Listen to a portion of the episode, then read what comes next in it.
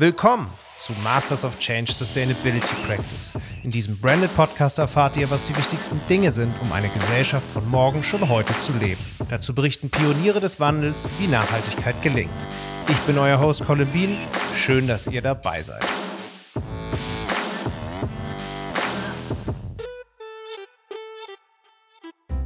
Digitale Technologien.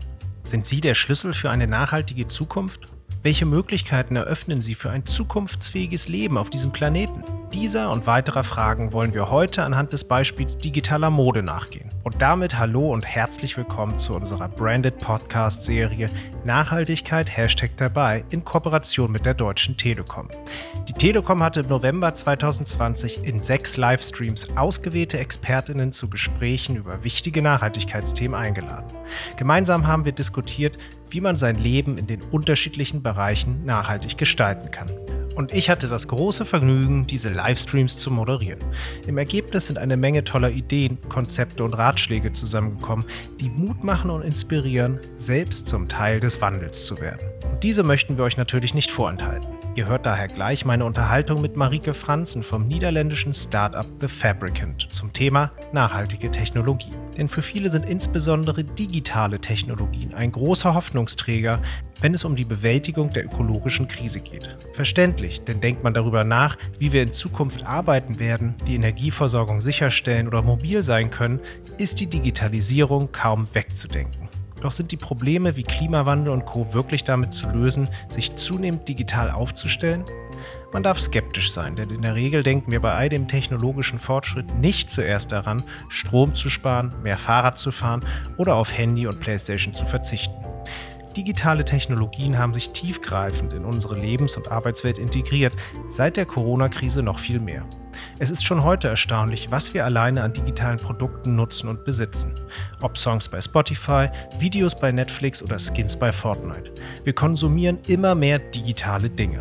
Der Markt dafür ist schon heute riesig und wird weiter wachsen. Technologien wie Augmented und Virtual Reality vernetzen die digitale zunehmend mit der analogen Welt und schaffen dadurch neue Märkte und Geschäftsmodelle. Vor diesem Hintergrund bleibt es offen, ob digitale Technologien die großen Erwartungen an sie überhaupt erfüllen können und was sie für einen Einfluss auf unsere künftige Lebensweise und unseren Konsum haben.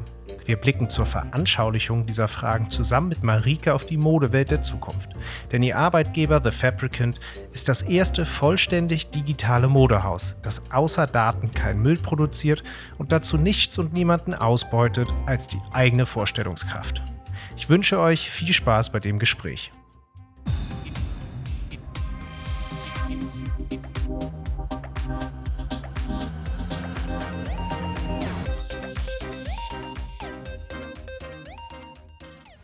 Freue mich, dass du da bist. Und wir haben hier so eine kleine Tradition, dass wir nicht direkt ins Thema einsteigen, mhm. sondern dass wir erstmal eine kleine Aufwärmrunde machen. Okay.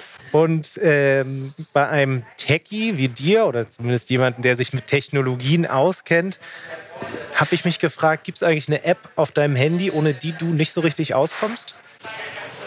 Eigentlich leider nicht. Ich benutze keine Apps. Gar keine. Vielleicht äh, WhatsApp, um mit Kollegen zu chatten, aber ich bin da eher oldschool.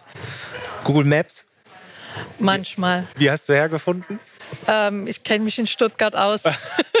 okay, da schlägt dann doch die eigene ja, Navigation, leider, die digitale. Leider. Genau. Gibt es äh, jemanden auf Instagram, den du besonders gerne folgst? Nein. Auch nicht. Gut, schade. Ich habe es zweimal versucht. Du hast zwar, ich glaube, ich bin da die falsche, die andere Generation. Du kannst ähm, mich Sachen fragen über 3D-Filme. Das ist, da bin ich so der Volltechie. Ja, danke, dass du mir die Brücke baust. Das mache ich doch jetzt mal gleich. Ja. Also, wir haben gerade gehört, ein digitales Modehaus. Das ja. macht The Fabricant. Genau. Was ist das eigentlich und wie funktioniert das? Also digital kennen ja viele Leute, 3D ist der Stichpunkt. Man kennt ja heutzutage 3D-Filme wie, ähm, keine Ahnung, ähm, von Disney oder Pixar, äh, wo 3D-Elemente ähm, erstellt werden. Und dieselbe Technologie kann man benutzen, um im 3D-Raum Kleidung zu erzeugen. Äh, dazu benutzen wir ähnliche Bauanleitungen, die halt auch verwendet werden in der Industrie, um richtige Kleidung herzustellen, sogenannte Pattern. Die werden dann benutzt, um 3D-Bauteile zu bauen. und in 3D zusammengenäht. Und dann kann man die im Computer, der kann simulieren physikalische Kräfte, wie verhält sich ein T-Shirt, wenn man es an einen Körper trägt. Ja. Und das gibt natürlich wunderbare Möglichkeiten, dass man halt die gesamte Technologie, die es in 3D gibt, mit Effekten und Oberflächen benutzen kann, um Kleidung zu entwickeln, die über das hinausgehen, was wir zurzeit in der physikalischen Welt haben. Toll. Das klingt wahnsinnig spannend und auch ganz schön komplex. Damit wir noch mal einen besseren Eindruck mhm. bekommen, wie das Ganze aussieht, haben wir ein kleines Video hier mhm. vorbereitet, was wir uns jetzt einfach mal kurz anschauen und danach geht es weiter in die Diskussion. Okay. Weil Podcast und Videocontent immer schwer miteinander zu vereinbaren sind, darf ich mich an dieser Stelle ganz kurz dazu schalten, um zu erklären, was wir in diesem Video überhaupt sehen. Wir sehen eine digitale Schaufensterpuppe, die auf einem Metallgerüst, was so ein bisschen in der Luft schwebt, steht. Und diese digitale Schaufensterpuppe trägt unterschiedliche Styles, teilweise Kapuzenpullis, teilweise eher Kostüme. Es ist eine weibliche Schaufensterpuppe. Die Kamera zoomt etwas raus und dann sehen wir in diesem Metallgerüst weitere Schaufensterpuppen, die alle eben unterschiedliche Klamotten tragen und die Klamotten, die wehen meistens so ein bisschen in dem Wind. Ja, das war ein Projekt, an dem wir vor kurzem gearbeitet haben, in Zusammenarbeit mit einer Agentur, die heißt Via Listen. Ja. Und Kunde waren letztendlich die Modefirma Rack Bones, die ja. zusammen mit Microsoft arbeitet. Da sieht man halt schon, dass die Modeindustrie insgesamt sich auch hin zum Digitalen bewegt. Was macht diese Firma dann mit diesen digitalen Kleidungsstücken? In diesem Fall wollten sie zeigen, wie man sich halt verändern kann. Und hier in diesem Clip sieht man ganz gut, es ist mehr eine traditionelle Darstellung von halt Kleidung, die man auch bei dem Hersteller kaufen kann. Mhm. Aber man sieht die Technologie. Man sieht bei dem Cape, wie es simuliert wird. Man sieht die digitalen Oberflächen, die der Realität ähnlich sind. Und man sieht halt auch, dass äh, gleichzeitig die, wie soll man sagen, das Fachwissen, das wir in der Firma haben. Wir haben halt Modedesigner in der Firma, wir haben Visionäre, wir haben Leute von 3D, wir haben Leute von Visual Effects und das sieht man. Hier hat jeder so ein bisschen seine Magie dazu getan, mhm. um das zum Leben zu erwecken. Und nur noch mal äh, fürs Verständnis, diese Kleidungsstücke, die bleiben im virtuellen Raum oder werden die eventuell auch irgendwann in den physischen Raum wieder überführt? In diesem Fall, da wir für einen Kunden gearbeitet haben, geht es auch um physische Kleidung. Aber normalerweise für unsere internen Projekte fokussieren wir auf digitale Kleidung, komplett digital. Die werden nie in der realen Welt hergestellt, aber maximal als Augmented Reality Layer getragen werden in der realen Welt. Oder eine andere Option, vielleicht kennen manche Leute den Film Ready Player One, mhm. diese Idee, dass wir eine digitale Identität haben werden, dass wir einen digitalen Avatar haben, mit dem wir andere Spiele besuchen können und dort digitale Kleidung tragen können.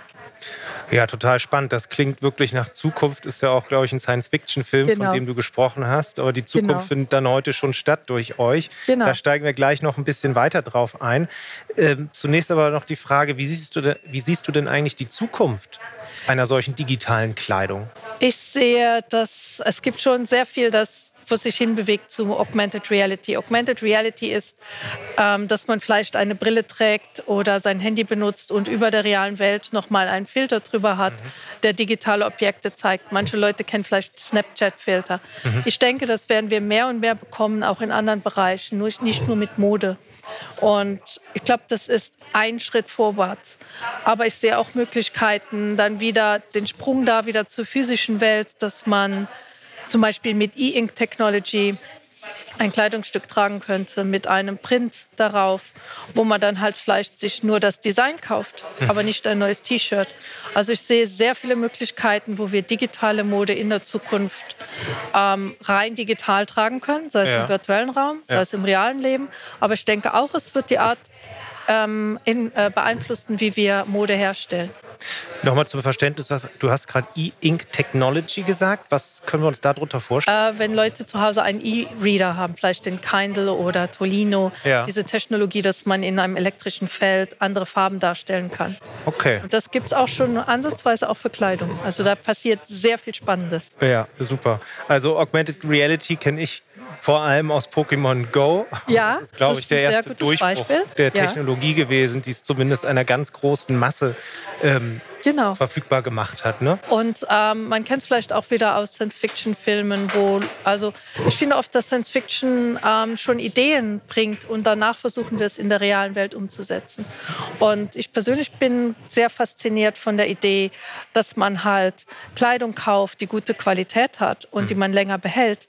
Und man kauft dann ein digitales Kleidungsstück, das man als Augmented Reality Layer darüber trägt. Mhm. Das kann man genauso gut mit Blockchain, kann man genauso gut ähm, limitierte Editionen kaufen oder kaufen und verkaufen. Also wie in der realen Welt, das kann man alles digital machen. Mhm. Und das Sustainability-Aspekt dabei ist halt, dass man äh, Kleidung kauft, die länger hält und die Designs neu kauft. Man möchte ja immer der Mode folgen. Mhm. Dass man das digital macht, dass man dann nicht ähm, Ressourcen benutzt, wie zum Beispiel Wasser oder Baumwolle oder man denke an die Transportkosten und äh, auch im Carbon Footprint mit der Kleidung, die irgendwo hergestellt wird, woanders verkauft wird. Und dass man dann stattdessen halt Kleidung kauft, die gute Qualität hat, die einen beschützt, die einen wärmt, die lange hält. Mhm. Aber man stelle sich vor, wir würden in 10, 20 Jahren, wir tragen alle unsere Augmented Reality Brille genauso selbstverständlich, wie wir heute unser Handy tragen. Und man sieht dann halt eine ganz andere Realität, die man sich zum Teil auch selber gestalten kann. Ja. Das wollte ich gerade fragen. Also es braucht dann ja diese Übersetzungstechnologie, die wir in der realen Welt nutzen, um dann die digitale Mode auch wirklich zu sehen. Das heißt, genau. ihr seid auch so ein bisschen eigentlich an diese Übersetzungs Technologien ähm, ja, gekoppelt. Äh, macht ihr da auch irgendwas oder wartet ja. ihr, dass andere Anbieter diesen Schritt gehen? Wir arbeiten oder wir versuchen natürlich auch mit anderen Firmen zusammenzuarbeiten. Wir ähm, machen Kooperationen und wir strecken so unsere Fühler aus. Aber der, Gang, der Gedanke ist, das zusammenzuentwickeln. Mhm. Spannend. Äh, hier kommt eine Frage aus der Community. Ähm, ist der Prozess des Anziehens eines digitalen Kleidungsstücks vergleichbar mit der Arbeit für 3D-animierte Filme? Wie viele Leute arbeiten daran, dass es richtig sitzt, Lichtverhältnisse stimmen und so weiter? Aber wo ist der Unterschied zu einer sehr guten Fotomanipulation in Photoshop?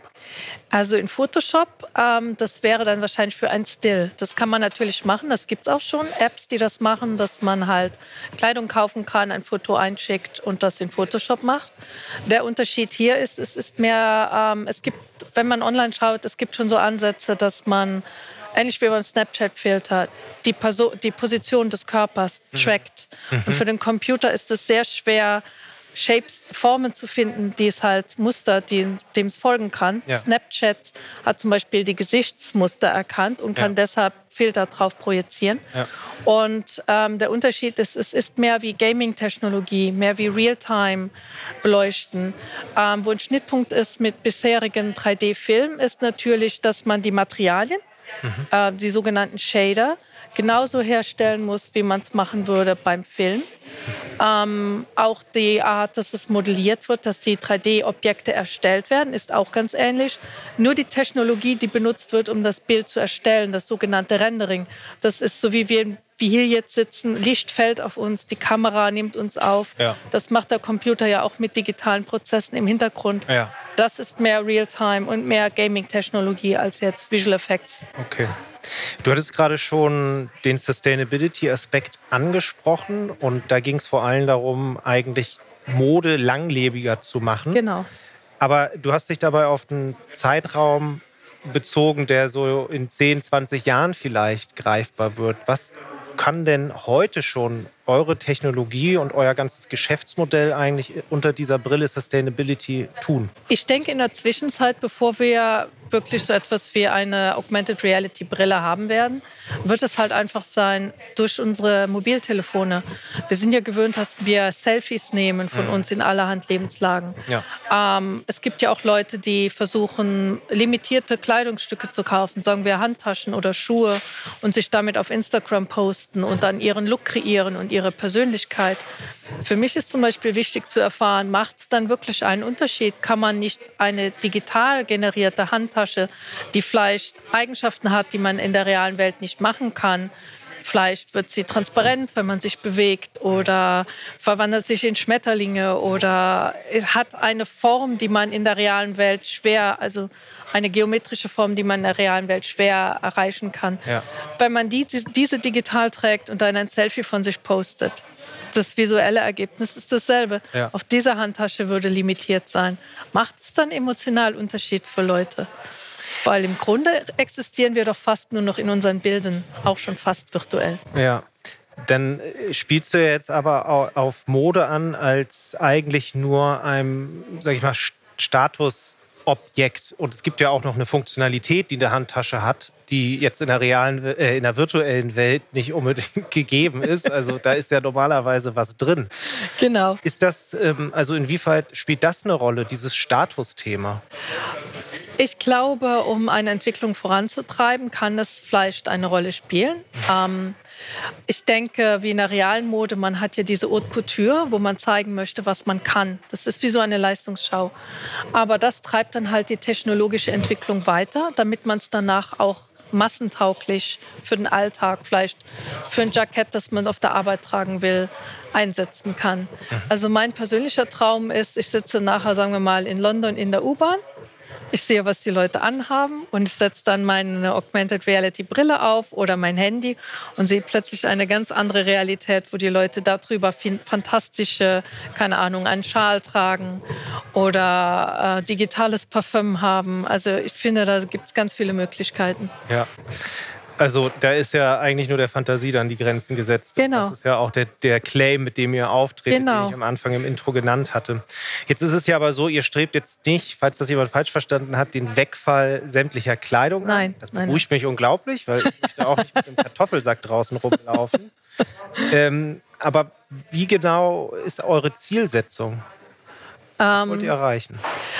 Ich würde gerne persönlich erreichen, dass viele Dinge, man hat ja manchmal so das Gefühl, ich gehe in den Laden, ich möchte mir etwas Neues suchen, ich möchte mir was Kleines kaufen. Vielleicht war der Arbeitstag hart, vielleicht gehe ich irgendwo und kaufe jetzt etwas, um mich zu selber zu belohnen.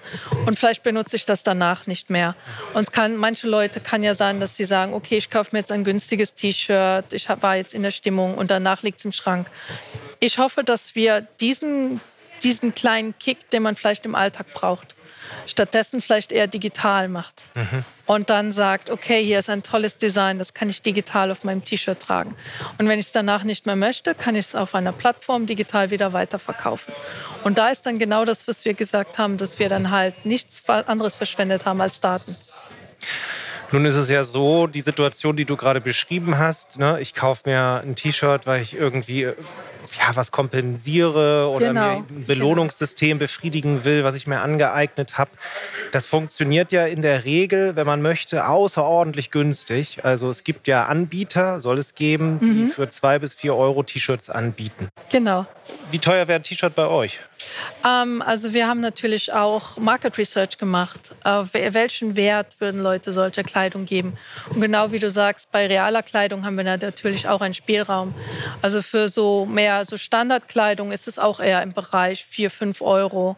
Mhm. Also es ist jetzt nicht, ähm, es ist wirklich ein Unterschied zwischen Haute Couture und Alltagskleidung. Ja. Ich glaube, so muss man das auch vergleichen. Wir haben auch verschiedene Dinge, die wir sehr machen, sehr avantgardistisch, mhm. um die Technologie voranzutreiben. Wie gesagt, wie bei Haute Couture als Leistungsschau, mhm. um dann die Technologie zu entwickeln für den Alltag. Ja. Wollen wir mal die Community fragen, was die so bereit wären auszugeben? Das würde mich in der Tat sehr interessieren. Insofern hätte ich die Abstimmungsfrage an die Community.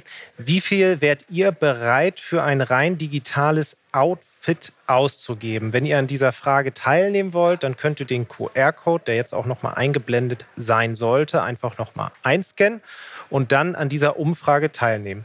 Ich lese nochmal die Frage vor. Wie viel wärt ihr bereit für ein rein digitales Outfit auszugeben?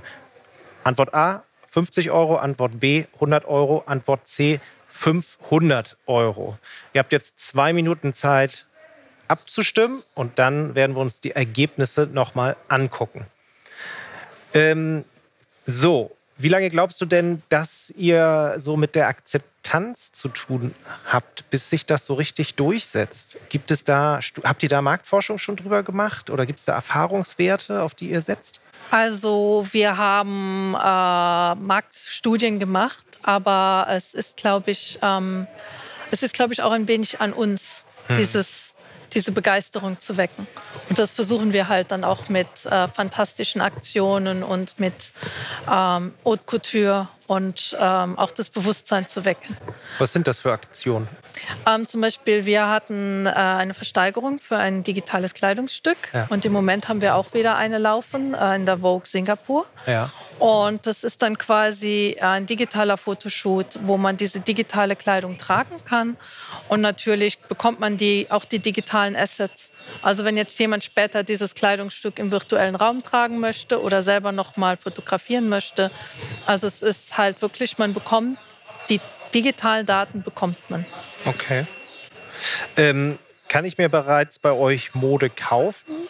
Also du hattest gerade schon ein bisschen was angerissen. Ja, du kannst sie auch äh, zum Teil, wir bieten auch äh, gratis oder ähm, wie soll man sagen, free zum Download an, ja. Pattern. Ja. Die kannst du auch selber gestalten, weil wir möchten auch, dass Leute nicht nur konsumieren, sondern auch selber kreativ tätig werden. Ja.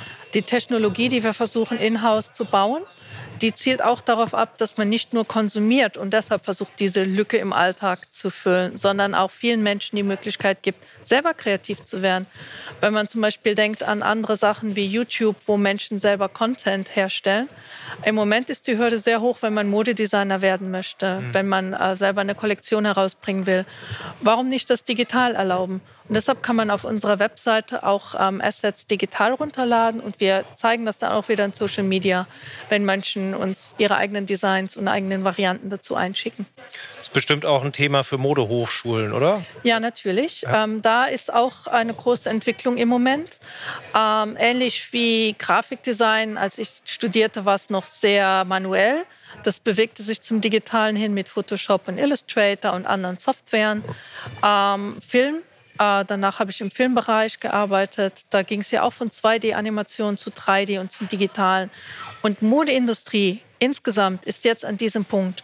Das heißt, an vielen Hochschulen wird jetzt Software gelernt und zum ersten Mal hat man eine große Gruppe von jungen Designern, die 3D-Technologie verstehen und die es als Werkzeug benutzen, um ihre Kreativität ähm, freien Lauf zu lassen.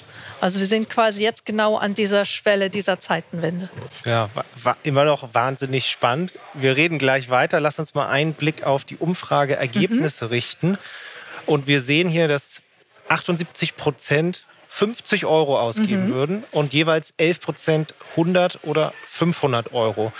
Ist das eine Zahl, mit der du gerechnet hättest? Oder ja. also deckt sich das auch mit euren? Das, das deckt sich auch mit unseren ähm, äh, Erwartungen und unseren ähm, Umfragen, die wir selber auch gemacht haben. Okay. Und es geht hier um ein Outfit, ne? Es geht jetzt nicht um ein T-Shirt. Nicht um ein T-Shirt, sondern um halt wirklich einen ganzen Look. Ja. Jetzt hattest du die Modehochschulen angesprochen als ein Akteur, sage ich mal, in diesem Feld, wo langsam was passiert. Seid ihr denn insgesamt äh, in der Branche die ersten oder die einzigen oder gibt es auch andere Anbieter, die in ähnliche Richtungen gehen? Es gibt andere, die in ähnliche Richtungen gehen. Es gibt auch äh, andere Ansätze, zum Beispiel, dass man on-demand ähm, Sachen anbietet. Ähm, aber ich glaube, so in dem Bereich, wie wir es versuchen, wirklich visionär, wirklich Fokus auf die Technologie voranzutreiben und nicht nur die gegenwärtige Technologie zu verwenden. Da sind wir, glaube ich, schon so die First Movers. Und wir tun auch bewusst, wir bringen Leute zusammen aus dem Modebereich und aus Visual Effects Industrie, was von der Persönlichkeiten, die man in den beiden Industrien findet, sehr unterschiedlich ist. Und äh, wir bringen diese beiden zusammen und wir sind jetzt zusammen eine Gruppe, die diese Technologie und auch diese Mode und die Zukunft quasi vorantreiben möchte. Ja, die Zukunft vorantreiben, das ist ja eine Motivation, die ganz viele Gründerinnen und Gründer und Start-up-MitarbeiterInnen haben. Und man hat vor allen Dingen auch immer so ein bisschen die Hoffnung, dass das, was man tut, da klappt. Was macht euch denn so sicher, dass das, was ihr tut, auch klappen kann, dass das Konzept angenommen wird? Ähm, ich glaube, bei uns in der Firma, was sehr wichtig ist, ist Passion, dass wir begeistert sind, was wir tun. Und wir hören da auch auf unser Bauchgefühl, was uns begeistert. Und wir reden natürlich auch mit vielen Leuten. Und dieses, wenn man so sieht, dass die Leute plötzlich merken, da ist was, da ist etwas Neues, was man tun kann. Da, das, also es gibt ja auch einen Grund, weshalb ich den Sprung dahin gemacht habe. Ja. Weil ich einfach sehe, ich hätte auch beim Film bleiben können. Aber ich sehe mit äh, Klimawandel, sehe ich wirklich, dass das, was wir bei Fabricant machen, wir entwickeln die Technologie weiter Und ähm, wir sehen, wie junge Modedesigner darauf anspringen, wie sie sehen, dass sie damit kreativ werden können. Wir sehen Leute, die auf unsere Designs reagieren. Und ich bin davon überzeugt, dass das nicht nur digital die Sachen voranbringt, sondern auch in der realen Modewelt Technologien ändert und ein, quasi einen Pull kreiert, dass die Modeindustrie den Schritt in die digitale Welt wagt, was dann im, im Nachgang die Produktionsarten in der Modeindustrie revolutioniert. Ja. Also da hängt ganz viel zusammen. Aber es ist wirklich bei uns auch unsere eigene Begeisterung dafür. Und wie reagieren die großen Modehäuser äh, darauf? Also habt Sehr interessiert. Ja. Gerade jetzt äh, in den letzten Monaten. Ähm, ich darf natürlich jetzt nicht allzu viele Namen nennen, aber ähm, ja, also unsere Mailbox ist übergequollen. Also wir kommen da fast gar nicht nach. Und ihr habt ja schon ein paar Collabs gemacht, die man auf der Webseite sehen kann. Genau. Kannst du da vielleicht ein oder zwei Beispiele kurz vorstellen? Ähm, also wir haben natürlich verschiedenes. Das Video, was ich jetzt gezeigt habe. Ja. Ähm, ja, es gibt nicht so viel, über die ich reden kann. Aber Puma habe ich gesehen zum Beispiel. Puma zum Beispiel, genau. Das war eine Zusammenarbeit. Wir arbeiten auch mit, da kommt was von Adidas, damit arbeiten wir auch zusammen. Ähm, ja, und äh, das sind, was für die Modehäuser interessant ist, ist, dass wir dass, dass wir Gefühle erzeugen können mhm. mit unseren 3D-digitalen Kleidungen.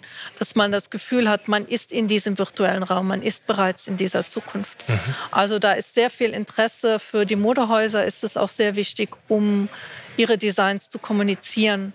Und für die ist es auch ein Aha-Erlebnis, die visuelle Qualität zu sehen. Ja. Denn das ist das erste Mal, dass wir diesen hohen Level erreichen in der Modeindustrie. In der Frage, die da eben war, bei Visual Effects dauert es tatsächlich Wochen und Monate, bis etwas so gut ausschaut. Und ähm, da sehen jetzt die Modehäuser, die uns kontaktieren, dass wir das Fachwissen haben, um diesen hohen Qualität ähm, in der Visualisierung herzustellen. Ja. Lass uns nochmal auf das Nachhaltigkeitsthema zurückkommen. Wenn ich mir die Vision, die du beschrieben hast, angucke, die Mode hält länger, ne, diese impulsiven ja. Kaufentscheidungen finden nicht mehr so viel statt, sondern die finden digital dann, wenn sie stattfinden, statt. Ähm, dann könnte das ja sein, dass entlang der Lieferketten auch viele Arbeitsplätze mhm. wegfallen. Wie geht ihr, ist das ein Widerspruch? Wie geht ihr damit um? Oder wachsen die sozusagen dann bei euch und bei anderen Anbietern, die ähnliches äh, ja, auf dem Markt machen, danach, diese Arbeitsplätze? Ich habe ehrlich gesagt eine andere Hoffnung. Und zwar, es gibt auch Fachkongresse, auf denen wir sind. Eines zum Beispiel PI Apparel. Mhm. Da hat eine Dame einen Vortrag gemacht darüber, wie sie in den Factories in Asien den Menschen dort Technologien beigebracht hat. Am iPad und halt, wie man Pattern zusammensetzt. Und was das für einen großen Boost für die Menschen war, die dort arbeiten, dass die sich dort fortbilden können und damit auch ähm, andere Arbeitsmöglichkeiten haben. Meine persönliche Hoffnung ist, wenn wir mehr und mehr digital arbeiten, dass anstelle, dass dort Arbeitsplätze massiv wegfallen, sie wandern. Okay. Ähm, zum Teil werden jetzt auch digitale Assets von den Modeherstellern, die Modehäuser lassen dann die digitalen Assets in den Factories in Asien machen. Also ich glaube nicht, dass es alles, dass ist ja immer die Angst, wenn etwas digital wird, dass die Arbeit wegfällt. Meine Hoffnung ist, dass es wie in anderen Bereichen auch die Menschen dann die, den Übergang schaffen in die neuen Technologien und dort in neue, auf eine neue Art arbeiten. Mhm. Wenn das jetzt passieren würde, ähm, dann sparen wir natürlich auf der einen Seite viele Ressourcen, weil nicht mehr so viel physische Kleidung hergestellt werden muss. Auf der anderen Seite gibt es natürlich auch aus Nachhaltigkeitsperspektive Ressourcen wie Energie, die ihr mhm. braucht. Ich kann mir vorstellen, dass das für das Rendering hohe Rechenprozesse genau. sind, die da äh, anfallen.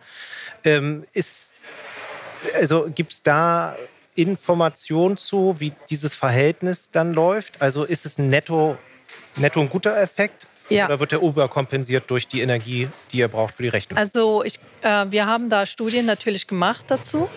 Ähm, ich kann vielleicht, äh, ich kann jetzt nicht sagen, wie der Prozentwert ist, aber ähm, ich habe jetzt natürlich in den letzten Jahren viel mehr darüber gelernt, wie Modeindustrie, wie die Kleidung hergestellt wird.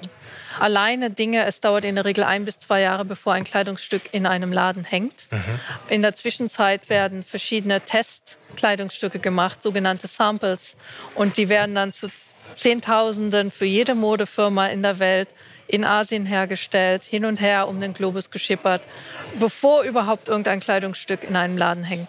Mhm. Also die Energiebilanz, wenn man es digital macht, ja, man braucht natürlich Renderzeit. Ähm, aber das ist im Vergleich zu was man jetzt beim Film bräuchte, um einen Kinofilm herzustellen, ist es eigentlich, das kann ich ja vergleichen. Das ist äh, Minutenrenderzeiten versus 20 Stunden pro Bild, was im Film okay. passiert. Ja. Ich, ich verstehe das schon, aber da kann man natürlich ähm, das ist viel weniger Energie oder Ressourcen, die wir verbrauchen. Ja. Und man kann natürlich auch darauf achten, dass man ähm, äh, nachhaltige Energien verwendet. Ja. Ich würde gerne noch mal die Community mit ins mhm. Boot holen und zwar die Abstimmungsfrage stellen. Was haltet ihr von der Idee, digitale Kleidung auszuprobieren? Antwort A, gute Idee, finde ich spannend. Antwort B, nein, das wäre nichts für mich. Oder Antwort C, kann ich nicht sagen, muss ich erst ausprobieren. Also das sind die drei Antwortmöglichkeiten, die ihr habt. Ich bin gespannt, was da jetzt rauskommt. Du hast wahrscheinlich eine Vermutung, aber ja, wir wollen nicht. nichts vorwegnehmen. Wir haben nämlich auch noch eine Frage aus der Community zugeschickt bekommen. Und zwar, was kann die klassische Modeindustrie auch für physische, tatsächliche Kleidung von euch lernen?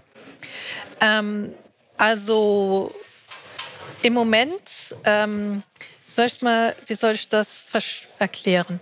Im Moment würden Daten, wenn die Modeindustrie Kleidung herstellt, macht sie zum Beispiel Zeichnungen und quasi Bauanleitungen, mhm. ähm, er fügt dann vielleicht noch Beispielstoffe an dieses Papier hinzu. Das sind dann sogenannte Tech Packs oder Design Packs. Die werden dann, wie gesagt, um den Globus irgendwo hingeschickt. Stattdessen, was wir der Modeindustrie beibringen können, ist äh, stattdessen 3D ähm, Objekte herzustellen, 3D-Assets mhm. und die dann quasi übers Internet als Bauanleitung zu den Factories zu schicken, die dann damit wieder andere Technologien antreiben können. Sagen wir mal Lasercutten von Kleidung, 3D-Printen von Schuhsohlen oder auch ähm, es gibt Strickmaschinen und die stricken nicht nur große Norweger Pullover, sondern die stricken vielleicht auch deinen nächsten tollen Sneaker. In der Modeindustrie gibt es ein großes Bestreben, viel mehr on-demand zu produzieren, also nicht auf Vorrat, sondern dass man sich vielleicht online was bestellt dass es innerhalb von ein paar Stunden zeitnah hergestellt wird, zu dir geschickt wird und im Idealfalle danach wieder recycelt wird. Hm. Und diese Technologie, damit man diese Maschinen antreiben kann, die Daten, die man dafür braucht, das Wissen, da ist wirklich bei mir ganz viel Passion, um der Modeindustrie dieses Wissen zur Verfügung zu stellen. Also man, wenn wir jetzt bei Fabricant an digitaler Kleidung arbeiten, treiben wir damit im Grunde die Technologie und die Daten an, die dann im Hintergrund die Modeindustrie wieder nutzen kann, um on-demand more sustainable herzustellen. Spannender Punkt, gehen wir gleich noch mal wieder drauf ein. Lass uns einmal mhm. die Ergebnisse anschauen. Also die Frage war, was hältst du von der Idee, Kleidung digital auszuprobieren? 50 Prozent sagen, gut, finde ich ziemlich spannend. 38 Prozent sagen, nein, das wäre nichts für mich. Und 13 Prozent wollen es erst ausprobieren. Ich Kann ich verstehen. ähm, du hast es bestimmt schon ausprobiert. Wie, mhm. wie ist so? Beschreib mal die Erfahrung. Was, um, was ähm, passiert da mit einem? Es, es ist erstmal ein bisschen witzig. Also es gibt natürlich so Dinge wie digitales Fitting oder Trial-On. Ja.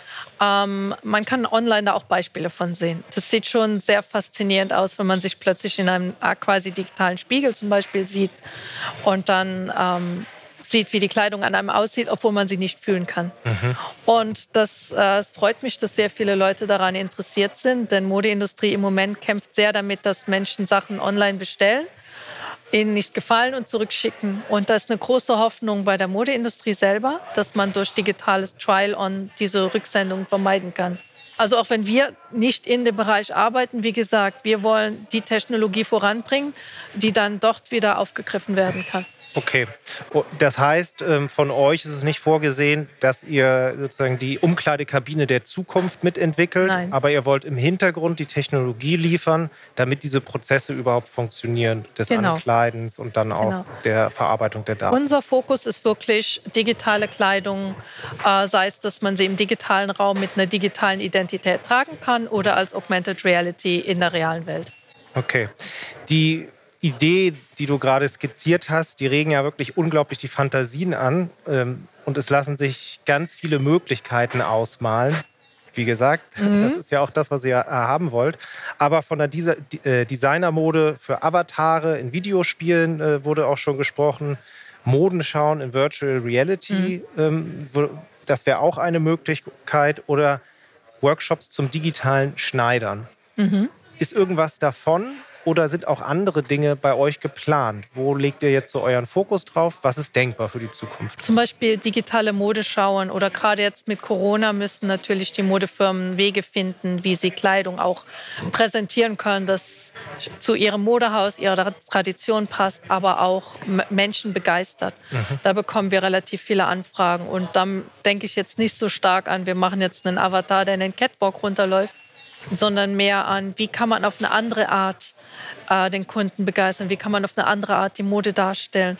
Und da beraten wir den Kunden auch. Also wir sind jetzt nicht eine Agentur, die sagt, ja, machen wir, sondern wir sprechen mit dem Kunden und sagen, okay, hier ist eine tolle Art, wie wir das machen würden. Immer mit dem Fokus auf digital. Mhm. Also wir arbeiten dann mit dem Kunden zusammen und bringen, wollen dann halt wirklich visionäre Konzepte machen und nicht einfach nur, hier ist ein T-Shirt, mach das jetzt mal. So wie ich das verstehe, seid ihr aber vor allem in einem B2B-Market unterwegs. Oder habt ihr auch Endkonsumentinnen? Im Moment B2B, aber wir arbeiten daran, direkt zum Endkonsumenten okay. zu arbeiten. Ähm, da, arbeit, da darf ich jetzt nicht zu viel sagen, aber ja, da, da arbeiten wir tatsächlich mit Hochdruck dran. Okay, weil wir versuchen ja auch hier Tipps rauszufinden, mhm. wie man im alltäglichen Leben nachhaltiger mhm. werden kann. Und jetzt musst du mir helfen, diese Brücke zu bauen, wie man quasi mit eurer Technologie nicht unbedingt ab morgen, aber vielleicht in einer mittelfristigen Zukunft eigentlich ein nachhaltigeres Leben führen kann. Du hattest gesagt, ganz im Wesentlichen geht es darum, diese Impulskäufe äh, mhm. ein bisschen runterzuschrauben und die vielleicht dann eher digital ähm, ja, zu, sich zu verwirklichen. Gibt es noch weitere Punkte, die du da anführen würdest? Ja, ich glaube, was ganz wichtig ist, ist dieser Aspekt, dass man in der Lage sein wird, selber kreativ zu sein. Mhm. Ähm, wir haben auch Anfragen von Music Stars zum Beispiel, die digitale Kleidungslinien herausbringen wollen. Und da ist ja auch sehr groß die Community wichtig, dass man halt mit seinem Star zusammen etwas entwickelt. Da sehe ich ganz große, ähm, großes Potenzial. Und äh, allgemein kann ich nur dazu sagen, ich ich für mich habe den Schritt gemacht, weg von der Filmindustrie zur Modeindustrie, weil ich das Gefühl hatte, hier kann ich mein Wissen anbringen und versuchen, etwas zu verändern. Und ich kann nur jeden Einzelnen einladen, mit seinem eigenen Talent und Wissen zu schauen, was kann ich denn tun? Wo könnte ich vielleicht den Schritt wagen in einen anderen Bereich, wo ich Wissen teilen kann und da Technologien voranbringen, dass mehr sustainable sind. So, äh, sehr gut. Gibt es noch einige Punkte, die du der Community gerne mit auf den Weg geben würdest, die jetzt hier noch keinen Raum gefunden haben? Mm, ich glaube, dass äh, ich möchte der Community eigentlich Mut machen. Also ich glaube, dass wir Menschen in der Lage sind, zusammenzuarbeiten, Probleme zu überwinden und unsere Kreativität zu nutzen. Und ich glaube, das, was wir bei Fabricant machen, erlaubt den Leuten, kreativ zu sein und selber etwas voranzubringen und äh, Teil einer Veränderung zu sein.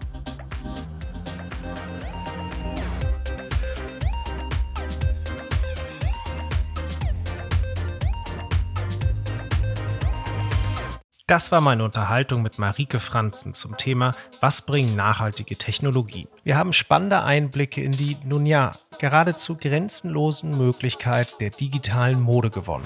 Und ganz nebenbei haben wir erfahren, was Marike dazu bewegt hat, vom 3D-Filmstudio ins digitale Modedesignstudio zu wechseln.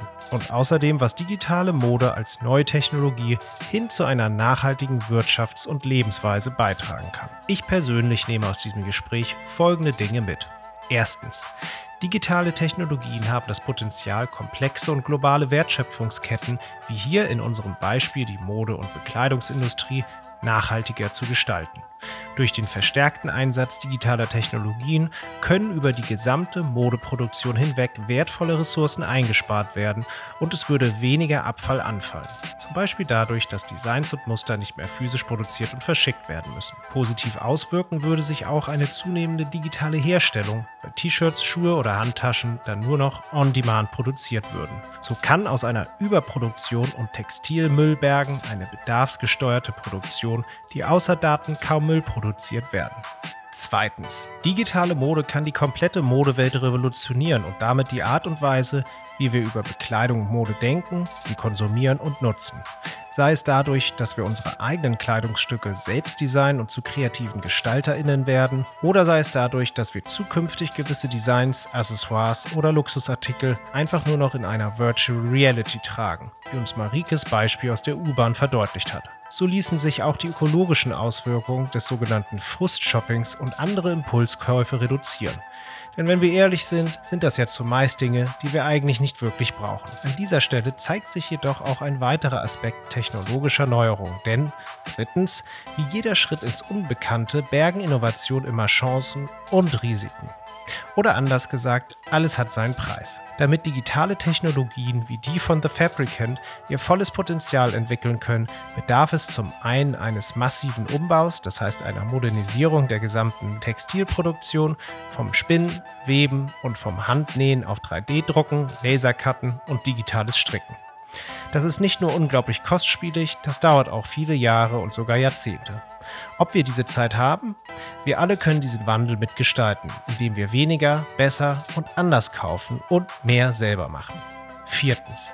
Abschließend lässt sich sagen, digitale Technologien bieten fantastische Chancen für mehr Nachhaltigkeit. Aber das Vorhandensein einer nachhaltigen Technologie allein reicht noch nicht aus, den Wandel hin zu einer nachhaltigen Gesellschaft zu schaffen. Am Ende ist jede und jeder von uns gefragt, aktiv und kreativ zu werden und diese Geschichte mitzuschreiben. Denn es geht darum, was wir aus den neu geschaffenen Möglichkeiten machen und ob wir diese auch wirklich nachhaltig nutzen. Das fasst die heutige Folge von Masters of Change zusammen. Wenn ihr mehr über das Thema digitale Technologien oder unseren heutigen Gast erfahren möchtet, haben wir eine Auswahl an guten Quellen in den Show Notes verlinkt. Und wenn ihr euch jetzt fragt, was das Ganze eigentlich mit der Telekom zu tun hat, ihr findet in den Links auch ausgewählte Artikel aus dem Corporate Responsibility Bericht der Telekom sowie aus dem WeCare Magazine. Es ist zum Beispiel total faszinierend, wie die Telekom Kornfelder vernetzt. Wenn ihr Gedanken, Kommentare oder Wünsche zur Episode habt, dann hinterlasst einen Kommentar auf Twitter oder in unserem Blog. Auch diese Links findet ihr in den Show Notes. Masters of Change wird produziert und gehostet von mir, Colin Bean. Ich danke Annika Petruch für ihre Mitarbeit in der gesamten Produktion der Episode. Wenn euch Masters of Change gefällt, dann gebt uns ein entsprechendes Review und oder abonniert den Podcast. Das ist wirklich nur ein kleiner Knopfdruck für euch, aber eine riesige Unterstützung für uns. Erzählt euren Freunden von Masters of Change oder teilt die Folge in euren Netzwerken. Ich danke euch fürs Zuhören. Bis zur nächsten Folge.